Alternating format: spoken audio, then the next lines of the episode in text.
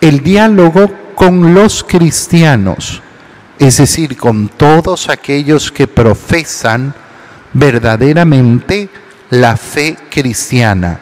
Y la fe cristiana es creer en la Trinidad, que Dios es uno y trino, Padre, Hijo y Espíritu Santo, y creer además que Cristo es verdadero Dios y verdadero Por eso nos llamamos hermanos con todos los que profesan esa fe.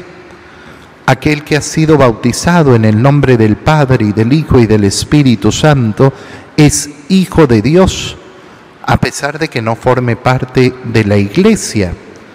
Y lógicamente como hijo de Dios es hermano nuestro. No hay diálogo con sectas que no son cristianas a pesar de decir que hay un cristianismo. Por ejemplo, los mormones. Los mormones pueden decir que son cristianos, pero no lo son. No tienen esa fe trinitaria y esa fe en Jesucristo, verdadero Dios y verdadero hombre.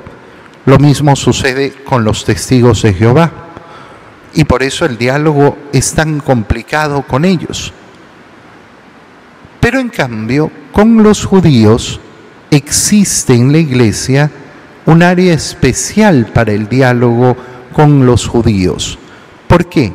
Porque no se trata de otra religión, ni se trata de otra, eh, ni se trata de otra iglesia cristiana. Es una relación especial. Oye, qué importante, qué importante saber, reconocer esa historia de la salvación y qué importante saber rezar además por nuestros hermanos judíos.